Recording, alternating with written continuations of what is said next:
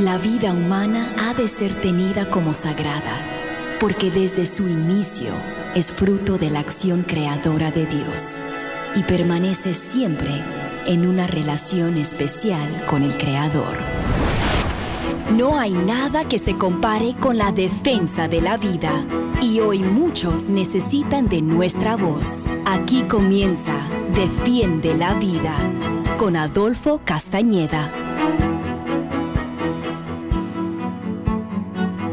Hola queridos oyentes, les habla Adolfo Castañeda, director de Educación de Vida Humana Internacional, para dar las bienvenidas a su programa Defiende la Vida. Defiende la Vida es un programa que con el favor de Dios se transmite todos los martes de 4 a 5 de la tarde, hora de Miami, hora del este de Estados Unidos, a todo el mundo, gracias a las ondas radiales de Radio Católica Mundial. Y hoy, como siempre, estamos en vivo, en directo con todos ustedes. Hoy, 9 de enero de 2024. Este año acaba de comenzar y yo les deseo a todos un muy santo y bendecido año 2024. Y este, ayer, ayer se acabó la Navidad. La temporada navideña terminó ayer con el bautismo del Señor y hoy comenzó el tiempo ordinario corto como ustedes saben, la iglesia tiene organizado el año litúrgicamente, lo que se llama el año litúrgico, que siempre comienza con el Adviento. El primer domingo de Adviento es el comienzo del año, la preparación para la Navidad, más o menos cuatro semanas, a veces menos. Luego viene la temporada navideña, luego un, tiempo ordinario corto que comienza hoy y que termina el martes antes de del miércoles de ceniza, día el cual comienza el tiempo de cuaresma. Después la cuaresma termina, como todos sabemos, con la Semana Santa y el domingo de resurrección comienza la Pascua, el tiempo pascual que dura 50 días hasta el domingo de Pentecostés, la venida del Espíritu Santo, y luego el tiempo ordinario largo que va desde allí, desde, desde el lunes siguiente a Pentecostés, hasta el sábado antes del primer domingo de Adviento. Y ese es el año litúrgico. Entonces estamos en el tiempo eh, ordinario corto. Yo quisiera compartir con ustedes dos interesantes temas. El primero es una noticia muy agradable y esperanzadora en medio de este mundo convulso que estamos viviendo ahora, tanto a nivel político como a nivel eclesiástico, a nivel social, a nivel económico, etcétera, etcétera. Y es que, los, según los datos que tenemos, los centros pro vida de atención al embarazo han salvado a más de un millón de, de vidas. Debo decir millones de vidas, porque hay varias redes de centros pro vida de atención al embarazo. En América Latina los conocemos como Centros de Ayuda a la Mujer o CAMPS, por sus siglas en español. Y Sabemos todos que enero de 1973 en Estados Unidos fue un mes de infamia.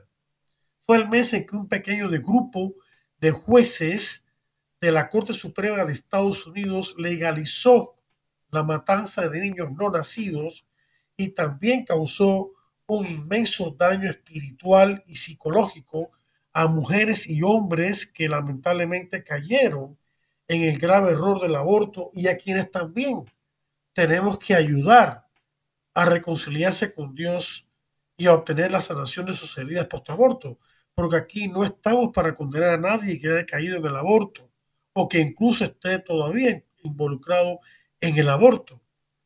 Condenamos el aborto, pero no a las personas que han caído en él.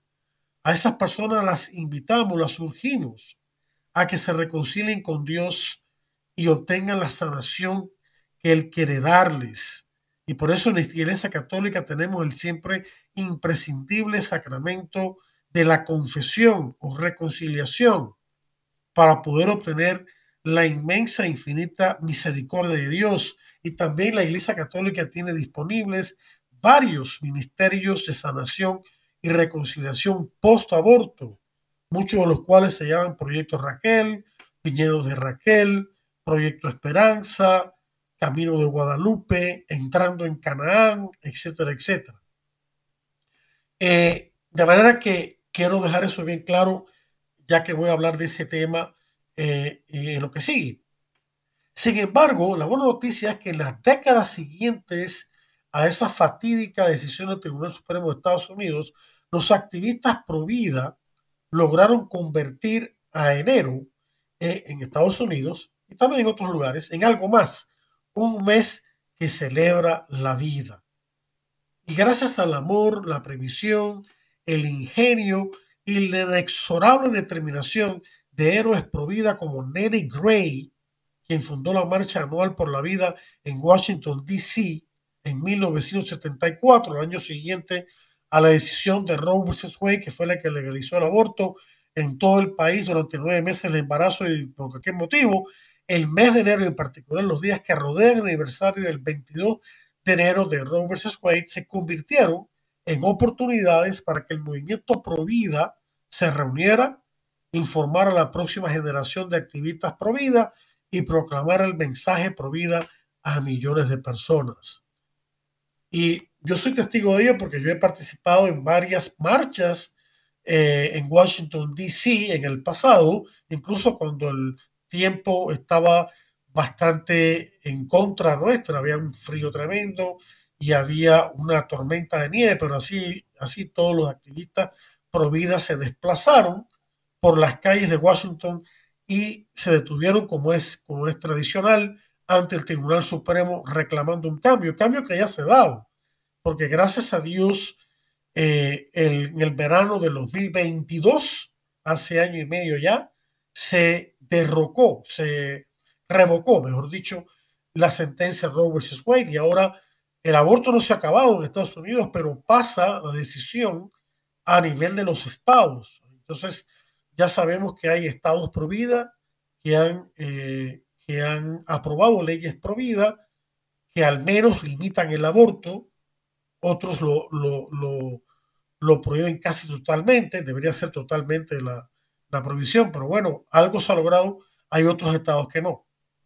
Eh, para innumerables activistas pro la marcha anual por la vida que va a seguir teniendo lugar fue tanto la ocasión en la que escucharon por primera vez el llamado a servir a Cristo en el movimiento Provida, como también una oportunidad anual para renovar el fervor de su compromiso, elaborar estrategias con, otros, con otras personas Provida y disfrutar de la evidencia tangible de que el movimiento Provida solo estaba ganando fuerza con cada año que pasaba. A partir de esa marcha anual y de las conferencias, manifestaciones, iniciativas educativas que proliferaron a su alrededor, casi siempre, o no, siempre que se da una marcha prohibida, antes de la marcha se convocan en distintos lugares a conferencias de, eh, impartidas por distintos líderes pro vida a las personas que se congregan para la marcha, casi siempre en uno de los hoteles eh, más grandes de Washington, D.C., cercano al lugar del comienzo de la marcha, ¿no? y otras actividades, eh, reuniones para eh, elaborar estrategias pro vida, eh, hacer nuevos contactos o consolidar lo que ya tienen, compartir material pro vida, etcétera, etcétera, ¿no? Y las repercusiones se extendieron y finalmente se convirtieron en un tsunami cultural que resultó, como ya he mencionado, en el derrocamiento o revocación de Roe vs. Wade, cinco décadas después, en 1973, o sea, hace año y medio, en el 2022, algo que parecía inconcebible desde hacía mucho tiempo. Y las cualidades de celebración y afirmación de la vida de enero y la marcha anual por la vida se han vuelto aún más pronunciadas, a pesar de que Roe ha sido revocado o precisamente porque Roe ha sido revocado. Y también está la noticia que hemos recibido de, de datos concretos de parte de una red de centros de embarazo, de ayuda a la mujer embarazada en una situación de crisis, que celebra la salvación de más de un millón de bebés. Y eso es solamente una de las muchas redes que existen. ¿eh? Y el padre Borqueno dice, se me pareció apropiado cuando me topé con la noticia hace unos días de que la red de centros de embarazos provida más grande del mundo, llamada CareNet, haya anunciado que más de un millón de bebés han sido salvados en centros afiliados en los últimos 15 años, porque antes de eso, aunque Kearnet existía, no, no tenían los recursos y el personal para elaborar un conteo estadístico de los bebés salvados, o simplemente no se les había ocurrido. ¿no? CareNet es una red de más de 1.200 centros de atención al embarazo en Estados Unidos y Canadá, atendidos anualmente por más de 18.000 miembros, sumando el personal de los voluntarios. Y aunque la organización existe desde los principios de los años 1970, porque antes del 73, cuando se legalizó el aborto en todo el país por Robert Sway, que ya cayó, había algunos estados que ya tenían el aborto legal, lamentablemente. Por lo tanto, el movimiento Pro Vida ya estaba actuando de manera muy concreta desde antes de 1973. Eh, aunque decíamos que la organización, esta CareNet, existe desde principios de los años 70, no comenzaron a recuperar sistemáticamente estadísticas de sus centros afiliados hasta 2008.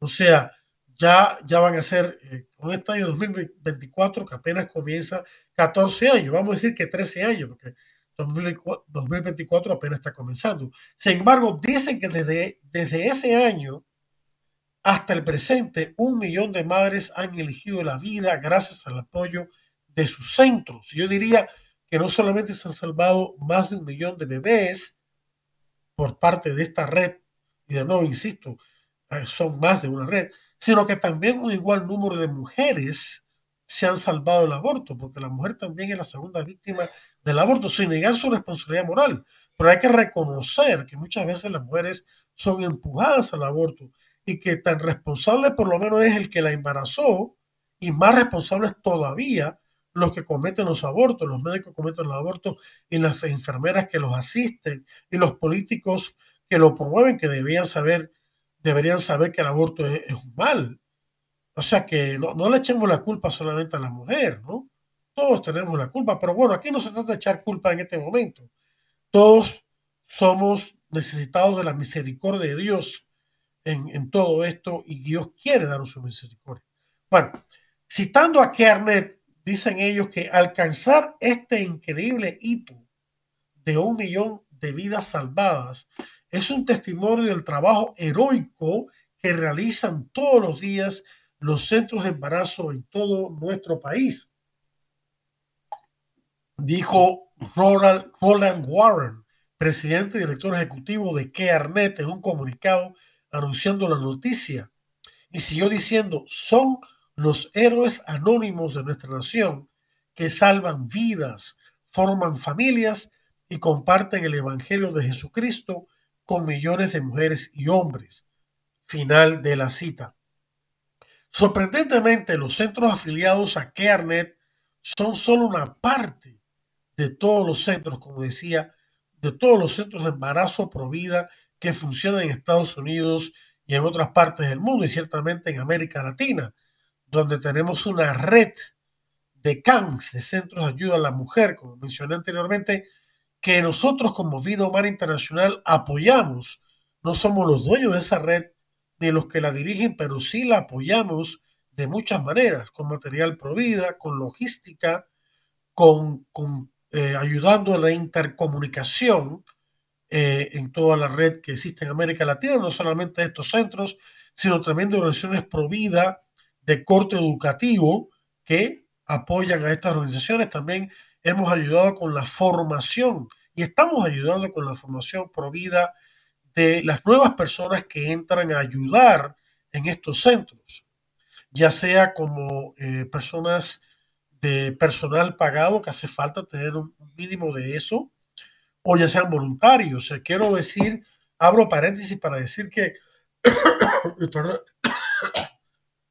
perdonen ustedes que tengo catarro, este, quiero eh, decir y volver a anunciar que Humana Internacional tiene un eh, un curso de formación provida, de capacitación provida de 10 módulos, un nuevo curso que elaboramos entre 2022 y 2023 y que está disponible para ustedes eh, a un precio muy módico. Solamente me tienen que escribir a adolfo arroba vidahumana.org, adolfo arroba vidahumana.org con muchísimo gusto, eh, pues eh, arreglaremos para que ustedes lo puedan obtener.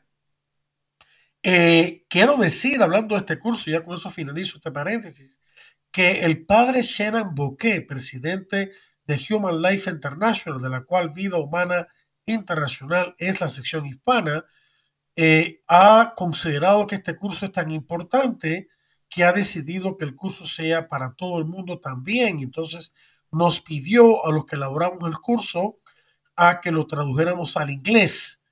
No tuvimos que traducir el curso entero al inglés porque ya había material hecho ya en inglés original que simplemente fue incorporado también.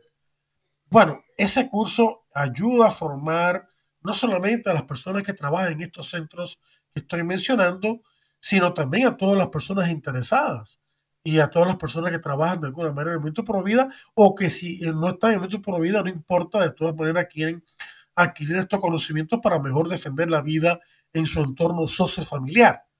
Bueno, volviendo al tema de los centros, en total hay más de 2.700 centros de este tipo de CareNet en el norte de Estados Unidos, lo que significa que el número de vidas salvadas en esos centros sin duda mucho mayor ya de los un millón.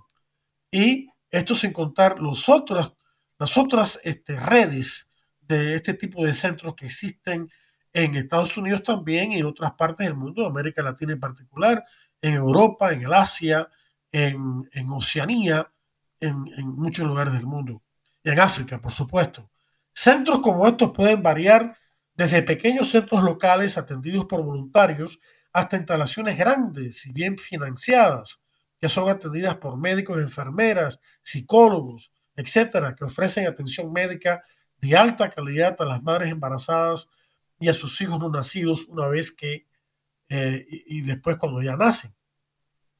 El padre que dice que para mí este es uno de los ejemplos más poderosos del increíble fruto producido por la determinación de una vasta red de personas providas de la base que se negaron a permitir que Roe. Wade y el movimiento abortista tuviesen la última palabra. Y, si usted está el que me escucha interesado o interesada en ayudar en estos centros, ya sea con su fondo, con su con dinero o con su participación voluntaria, al final de este, de este tema que estoy cubriendo en esta primera parte del programa, le voy a decir cómo puede hacerlo, ¿ya? Cómo puede comunicarse con nosotros. Así que vaya preparando eh, por ahí, eh, no, eh, papel y lápiz o su teléfono inteligente, si está manejando, no lo haga, por favor. No a ser que ocurra, sino que me escribe adolfo arroba vidahumana.org, adolfo arroba vidahumana.org, fácil recordación ese email y con muchísimo gusto a vuelta de correo electrónico le daré la información. también los estados pro vida, esto está ocurriendo en Estados Unidos, como dije, al caer Rose Wade, la decisión si mantener el aborto legal o no reside en los estados de la nación. Cada estado decide por medio de sus legislaturas, con la firma de su gobernador o por medio de referendo lo que sea, eh, si este, mantener legal o quitar el aborto, al menos, al menos eh, limitarlo, ¿no? Legalmente. Entonces hay estados pro vida y estados pro aborto.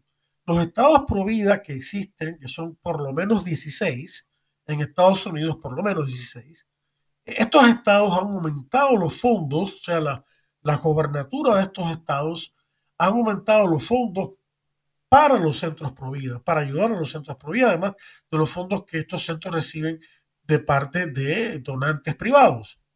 Eh, Pocas cosas ilustran mejor el poder del heroísmo, del heroísmo ordinario que el servicio a menudo oculto, humilde y modesto trabajo de hormiga de los innumerables líderes, voluntarios y donantes que han creado y sostenido esta vasta red de centros de afirmación de la vida, cada día lejos de los reflectores, lejos de las cámaras de televisión, lejos de las ondas radiales, lejos de Internet, se salvan vidas de niños no nacidos y las vidas de mujeres cambian radical y favorablemente.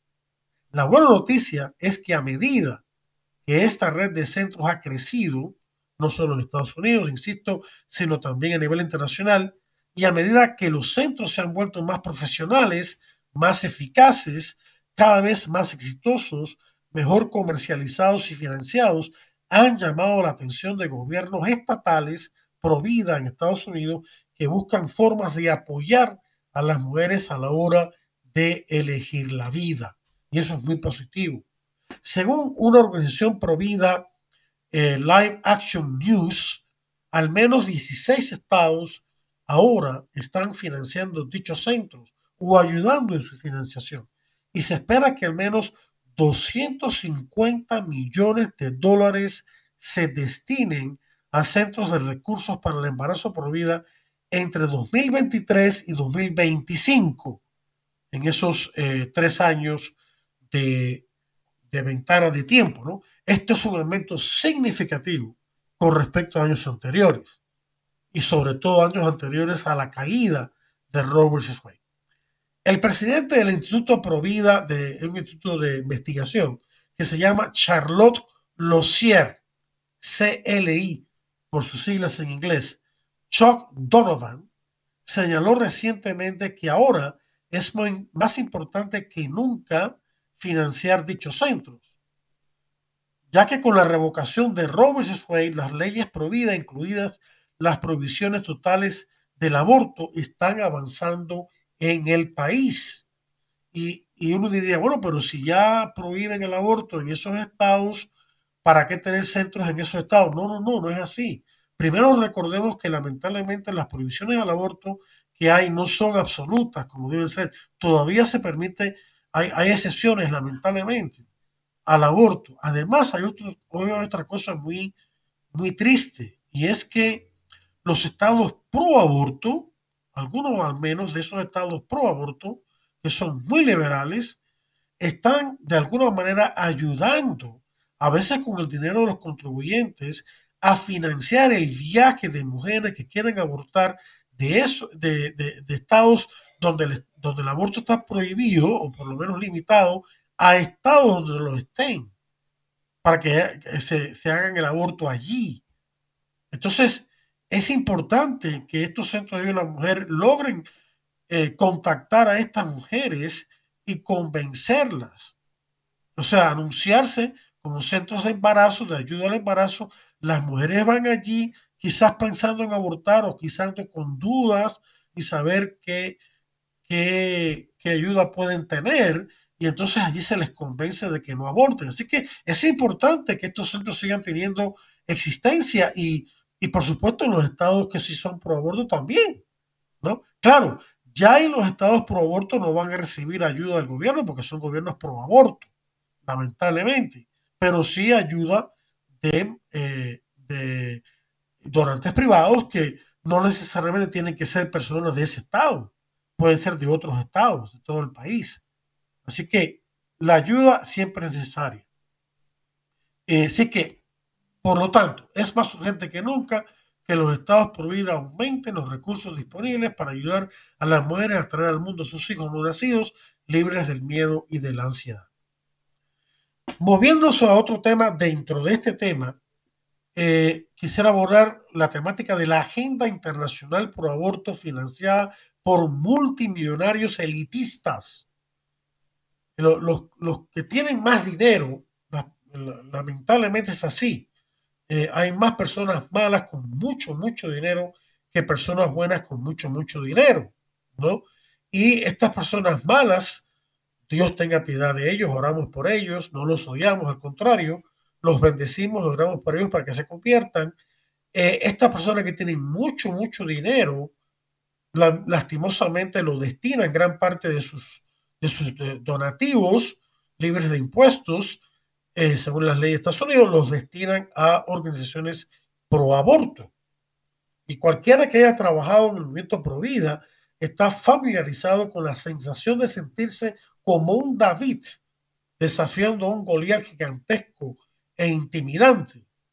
Del lado pro aborto se encuentran muchas de las instituciones políticas y sociales más poderosas y muchas de las personas más ricas, famosas y poderosas del planeta. Numerosos gobiernos nacionales e instituciones internacionales invierten miles de millones de dólares a apoyar el aborto. En muchos, en muchos países esto se materializa en la financiación de procedimientos de aborto que se ofrecen, entre comillas, gratis, porque nada gratis en este mundo, a cualquier mujer que lo solicite en el marco del sistema mal llamados de salud nacionalizados. O sea, se han convertido el aborto en parte del Programa Nacional de Salud, como si el aborto fuera parte de la salud. Cualquiera que diga que el aborto es parte de la salud reproductiva, o bien no conoce, lo, no sabe lo que está diciendo, no conoce el tema, o es un mentiroso. Porque si sabe lo que es el aborto y aún así le llama salud reproductiva, es un mentiroso. No, estoy señalando a nadie particularmente, pero lanzo el, el alerta. O sea que si tú sabes lo que es un aborto y aún así lo estás financiando, entonces tú eres un mentiroso. ¿Ya? Le estás llamando salud reproductiva a lo que es ni es salud ni es reproductiva, por razones evidentes. En otros casos, el dinero se envía a varias organizaciones pro aborto, ya sea en el país o en el extranjero, que presionan para que se eh, quiten las leyes que eh, prohíben el aborto o que ofrecen el aborto como, uno de sus mal llamados servicios, como ocurre con la financiación de más de 500 millones de dólares anuales de los contribuyentes a Planned Parenthood por parte del gobierno de Estados Unidos. Y el presidente Joseph Biden, lamentablemente, es uno de los que ha facilitado la financiación de Planned Parenthood, el gigante abortista más grande de Estados Unidos y del mundo, y de otras organizaciones abortistas, no solo dentro de Estados Unidos, sino también fuera de Estados Unidos. O sea que el presidente de Estados Unidos, que el país escoja, va a ser para bien o para mal, según sea su postura, eh, el que va a influir en lo que es la vida humana dentro y fuera de Estados Unidos. Luego están los multimillonarios mal llamados filántropos, los Warren Buffetts y los Bill Gates del mundo, que invierten su riqueza en medidas de control demográfico incluida la defensa del aborto. Como escribió un autor pro aborto en la publicación Vox hace unos años, si pudieras chasquear los dedos y librar al mundo de los filántropos multimillonarios, en Estados Unidos solo los ricos tendrían acceso al aborto legal. Final de esta terrible cita que dice mucho. O sea, los que están de parte del aborto en general son los elitistas de este mundo. Los pro vida son parte del pueblo de la base. Eh, bueno, el tema pasa volando. Terminé con este subtema dentro del tema. Vamos entonces a una pausa de interesantes mensajes espirituales de esta asociación Radio Católica Mundial. No mueve el dial, que ya regresamos con mucho más en breve aquí en Defiende la Vida. Estamos en Defiende la Vida. Enseguida regresamos.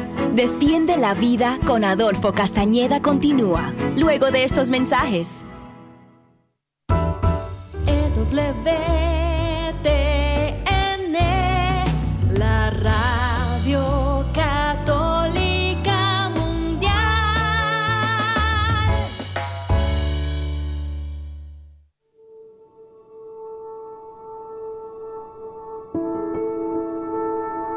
Tal vez recuerdes cómo años atrás se acumulaban los sobres de pago en aquella canasta familiar. Por eso, la Madre Angélica exhortaba a mantener la donación de EWTN entre el pago de gas y electricidad. Aunque los tiempos han cambiado y ya no usamos sobres para pagar las cuentas, esta obra sigue en pie gracias a tu generosidad. En EWTN y Radio Católica Mundial queremos agradecer a los miles de donantes que durante años han atesorado en el cielo dando vida a este apostolado y recordarte que hoy más que nunca contamos contigo. Para donaciones, ewtn.com diagonal donaciones o 1-800-447-3986. ¿Te perdiste tu programa favorito de Radio Católica Mundial? No hay problema. Ahora nuestra programación está disponible siempre y a tu conveniencia en formato podcast Visita nuestra central de podcast en ewtn.com, diagonal es, diagonal radio y busca la opción podcast o también en Apple Podcast o Spotify. Y no te retires de Radio Católica Mundial porque la fiesta sigue.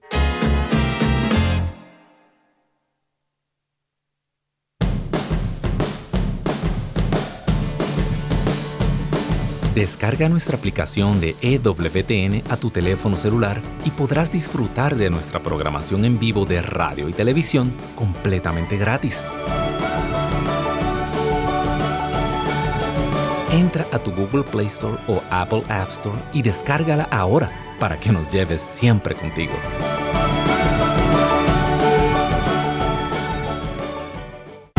Y ahora continúa Defiende la Vida con Adolfo Castañeda. En vivo por Radio Católica Mundial.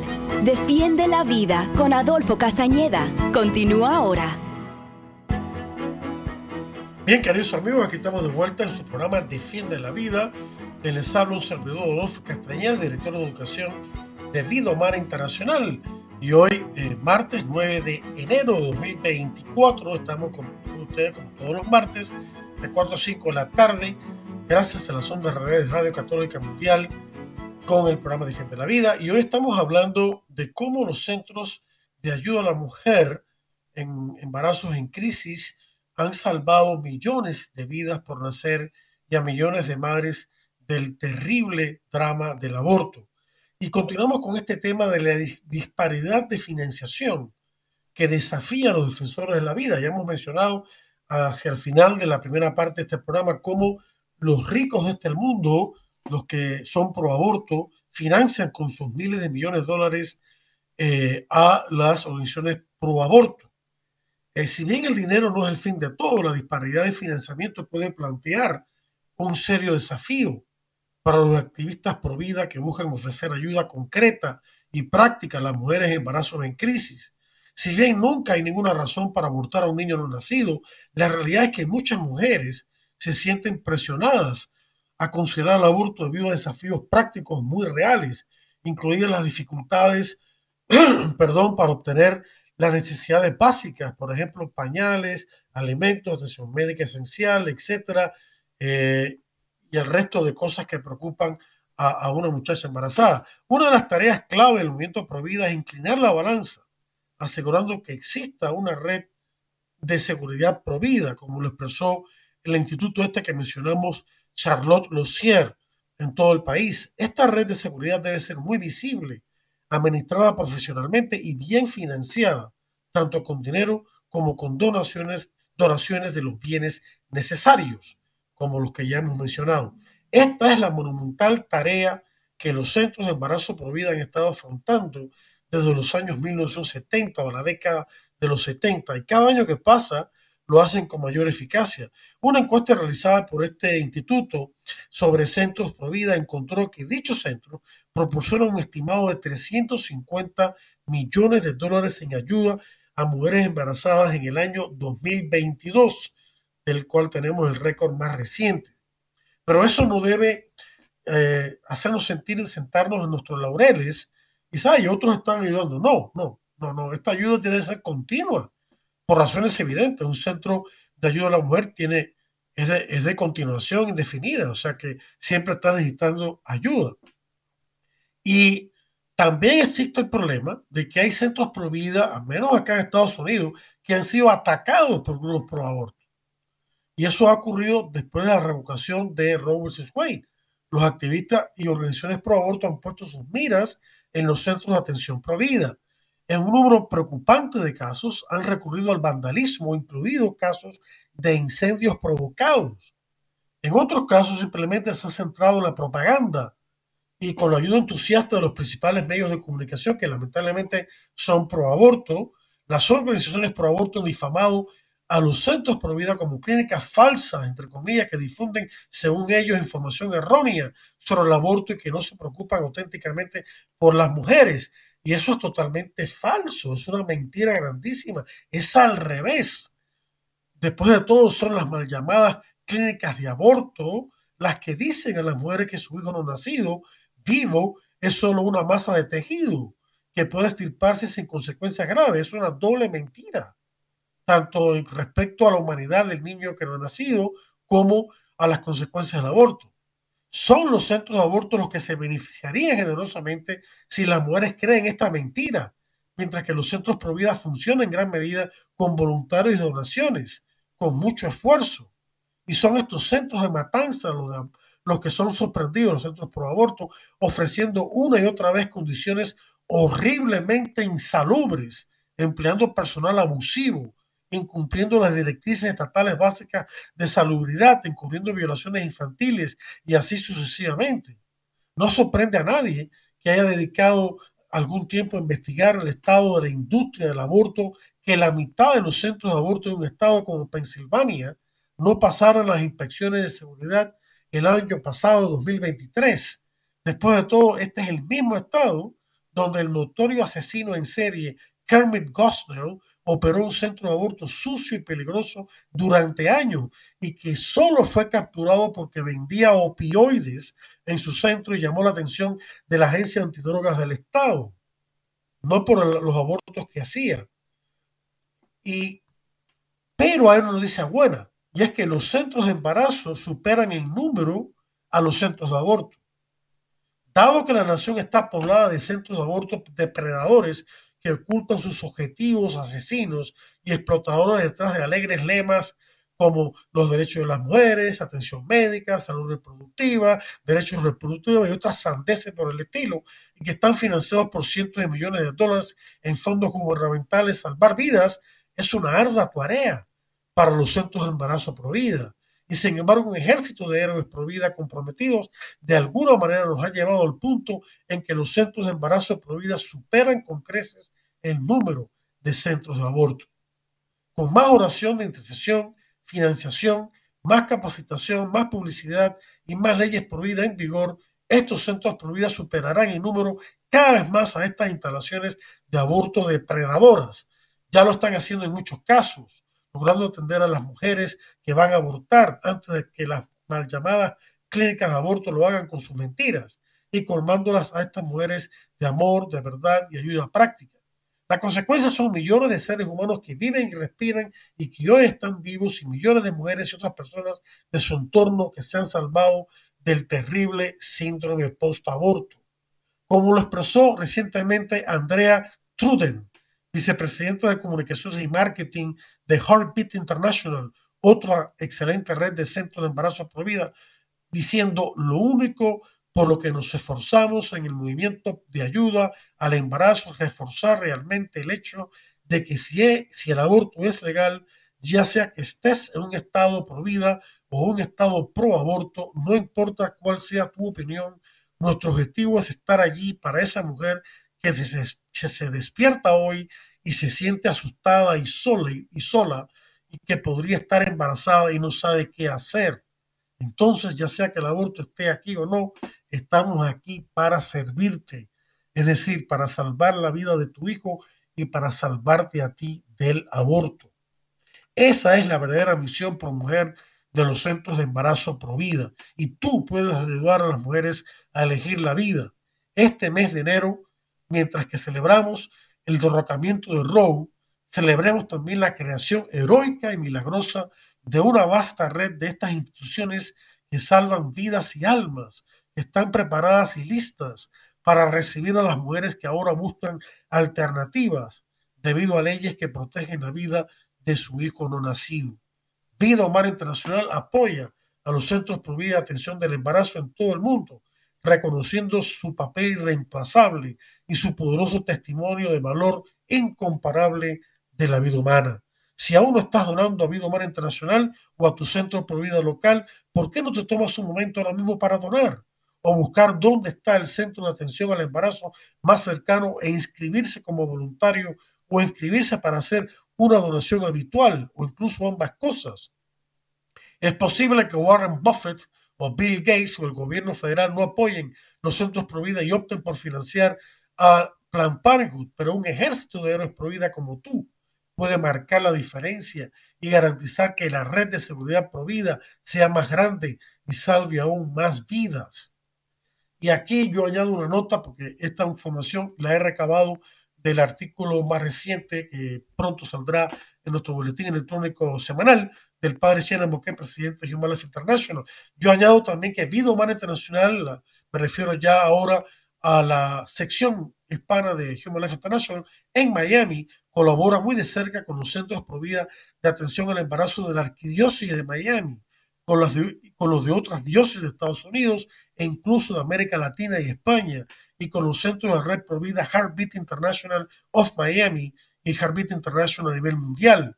Llama hoy mismo al 305-260-0525, 305-260-0525. Si no te contestamos enseguida, déjanos un recado y te responderemos lo más pronto posible. Atendemos en inglés y en español. Muchas gracias y que Dios te bendiga y feliz año 2024 en Señor de la vida. Y con eso termino esta parte que quería reflexionar junto con ustedes. Este artículo que he compartido va a salir publicado pronto en nuestro boletín electrónico. Les invito a, eh, a suscribirse al mismo escribiéndome a mí, a un servidor adolfo arroba vida punto rg, adolfo arroba vida humana punto rg, visitando la página web de Vida Humana Internacional, vidahumana.org, vidahumana.org para poder hacer su donativo en línea. Y ahora en los minutos que me quedan quiero compartir con ustedes una historia que me parece interesante, una historia que me parece interesante y que va a, como a completar el tema que acabo de abordar en el sentido de eh, la dignidad de la vida humana. Y el tema lo he titulado El anciano profesor y las verdades absolutas. Y es una pequeña historia que quiero compartir con ustedes. Y dice así, un anciano profesor de filosofía ya retirado fue invitado por un colega que estaba ausente por razones urgentes a reemplazarlo en una de sus clases. A pesar de su dificultad para moverse, pero por ser su amigo, el anciano profesor aceptó sustituirlo. Se trataba de una sola clase que impartiría un viernes. Su amigo regresaría el siguiente lunes.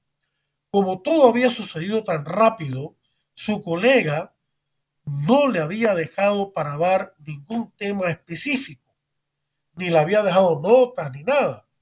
Conociendo los tiempos en que vivimos, en los que el relativismo anda rampante y la gente especialmente los jóvenes universitarios, no creen en la existencia de verdades objetivas, el viejo profesor decidió abordar el tema de las verdades absolutas.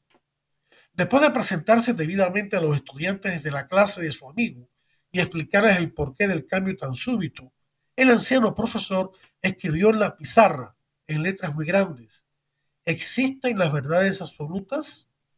Una vez hecho esto, se sentó ante el escritorio frente a la clase. Su ancianidad no le permitía estar de pie mucho tiempo.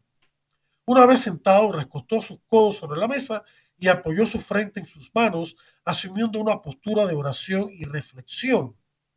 Los estudiantes comenzaron a cuchichear entre sí de forma un poco burlona. Claramente estaban rechazando la idea que la pregunta sugería. Ninguno de ellos creía en la existencia de verdades absolutas cada cual creía que cada uno tiene su verdad y que todo es relativo. Eventualmente el cuchicheo burlón cesó y se produjo el más absoluto de los silencios. Después de unos minutos, el anciano se levantó y dijo pausada pero firmemente, si las verdades absolutas no existen, tampoco existe el amor incondicional. Y se volvió a sentar en la misma posición que antes. Los estudiantes se quedaron asombrados y su actitud burlona cambió hacia una postura inquisitiva. Por fin uno de ellos lanzó la mano y preguntó, ¿me puede explicar qué quiso decir usted con eso? Sin inmontarse, el viejo retiró sus manos de su frente, las puso sobre la mesa y levantando el rostro miró fijamente al estudiante y contestó, si las verdades absolutas no existen, entonces tu dignidad absoluta es decir, tu valor absoluto como persona tampoco existe. Y si tu valor absoluto como persona no existe, tampoco existe el amor incondicional hacia ti como persona. El amor y el valor son correlativos. Amamos lo que valoramos y amamos incondicionalmente lo que valoramos incondicionalmente. Entonces otro estudiante en un tono un poco desafiante, pero sin dejar de ser respetuoso, cuestionó. Pero entonces usted está diciendo somos nosotros los que valoramos a los demás y por eso los amamos, ¿no es así? No, no es así, contestó el profesor, Cuando dije que amamos lo que valoramos, quise decir que valoramos aquello que en sí mismo tiene valor, como el valor que poseen las personas por el mero hecho de ser personas.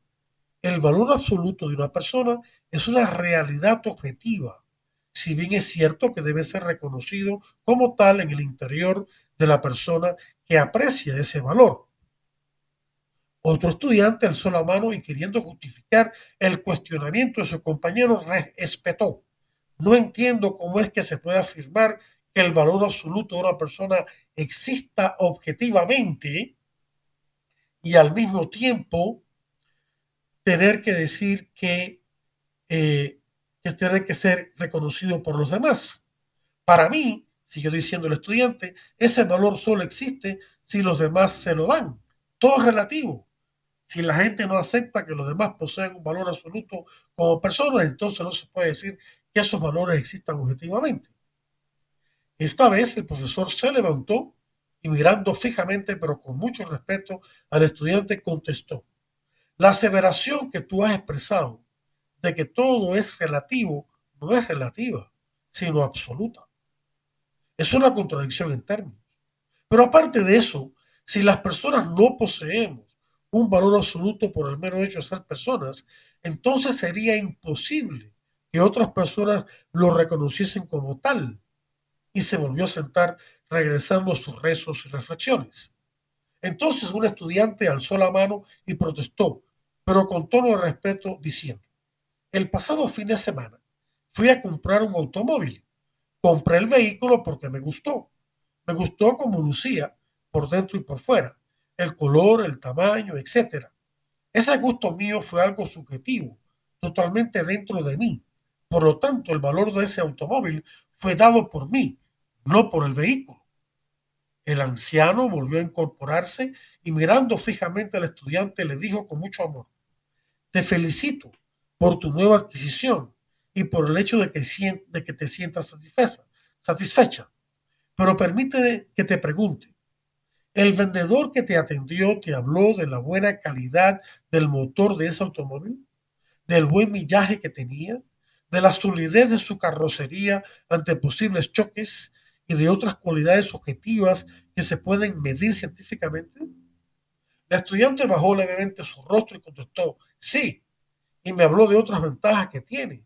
Por ejemplo, de que los frenos son muy buenos y que los vidrios han sido fabricados de tal manera que, de que si estallan no resultan en pedazos que pueden herir a los que están dentro, sino en pequeñas bolitas que no hacen daño. Esta tecnología de seguridad no es nueva, pero yo la desconocía añadió, añadió la estudiante, ahora en tono de satisfacción y alegría. Entonces el anciano dijo, la belleza del automóvil captó tu gusto, lo cual es algo subjetivo, pero las cualidades objetivas que tiene fueron las que en última instancia te convencieron de adquirirlo. O dicho de otro modo, tú no hubieras comprado el vehículo por más que te gustara externamente si alguien conocedor de estas cosas te hubiera dicho que ese tipo de transportes tiene peligrosos defectos o que el motor a la larga no funciona debidamente. ¿No es verdad?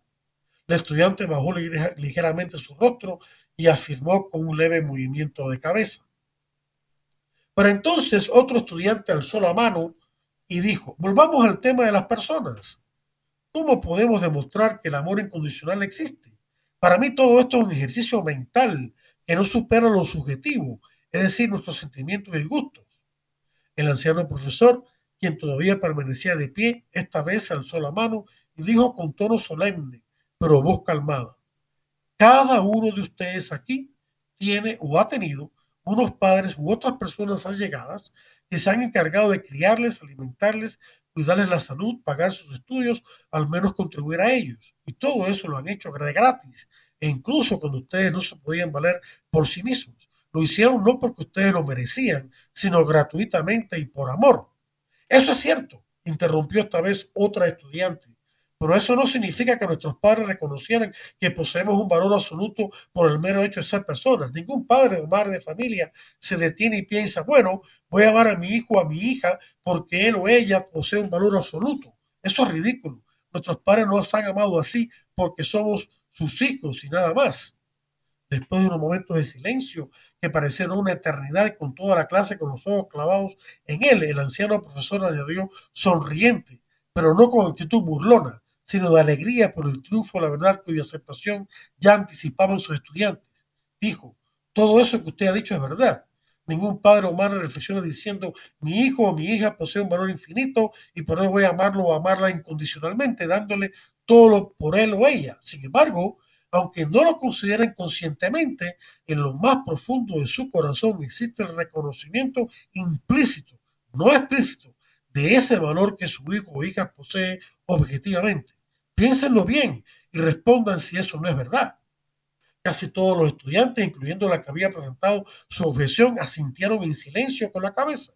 La actitud, la mirada y las palabras de respeto y amor que el viejo profesor les había expresado los había cautivado, si bien algunos todavía dudaban de que tuviera razón.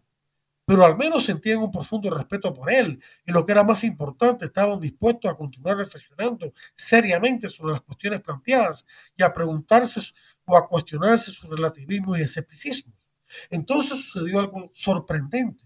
Un estudiante de baja estatura que se sentaba en la parte trasera del aula levantó tímidamente la mano y preguntó, entonces profesor, ¿de dónde nos viene el valor absoluto que todos poseemos por el mero hecho de ser personas? ¿Cuál es el origen de ese valor? Porque no creo que tenga que surgir por consenso, ya sea del pueblo o de sus autoridades políticas. Eso sería caer otra vez en el subjetivismo, es decir, de que las verdades absolutas se deciden por los sentimientos de la mayoría. Pero eso no puede ser así, siguió diciendo el mismo estudiante que para entonces ya había vencido su timidez y ahora afirmaba con valentía y humildad al mismo tiempo. Porque entonces, ¿cómo se va a reconocer el valor de los que no pueden defenderse o hablar por sí mismos, como los pobres, los enfermos, los ancianos y los niños y las niñas que no han nacido todavía? Yo creo, señor profesor, siguió diciendo, ahora erguido y completamente con la frente en alto, pero sin abandonar su actitud humilde, que nuestro valor infinito como personas viene de Dios, quien es infinito y es la verdad absoluta, y nos ha creado por amor y para amar, como Él nos ama. Y creó también ahora con una sonrisa de par en par. El profesor también estaba sonriendo y el resto de estudiantes no cesaban de su asombro, que porque Dios es, eterno y es amor, que el amor humano también tiene que ser eterno y el valor nuestro como personas también tiene que ser eterno. Y no solamente eso, siguió diciendo el ya decidido y entusiasmado alumno, también tiene que ser absolutas ciertas normas morales, como la que prohíben matar directamente al inocente. ¿Y qué clase de sociedad vamos a tener? Continuó diciendo el pequeño estudiante con la mano en alto y actitud firme, si no creemos en estas verdades absolutas sin el amor incondicional en Dios, es la fuente de todo esto. Pero en ese momento sonó el timbre y el tiempo de la clase terminó. Los estudiantes cabizbajos y pensativos, lentamente se levantaron de sus puestos y abandonaron la clase, pero no sin antes estrechar la mano del anciano profesor. Y hasta aquí esta historia, queridos amigos, que quería compartir con ustedes acerca de cómo se puede conversar de una manera no abstracta, sino muy personal y concreta acerca de las verdades absolutas existe. La verdad absoluta por autonomía hacia Dios mismo. Pero cada uno de nosotros también es una verdad absoluta. Claro, dependiente de la verdad absoluta que es Dios. Pero cada uno de nosotros también es eterno. Tuvimos un comienzo, pero no vamos a tener fin. Y por lo tanto, los valores que encarnamos están en nuestro ser, como la defensa de la vida, la libertad, etcétera, también son absolutos. Que Dios los bendiga a todos y los invito la próxima semana a escuchar otro interesante programa de Defiende la Vida. Hasta entonces.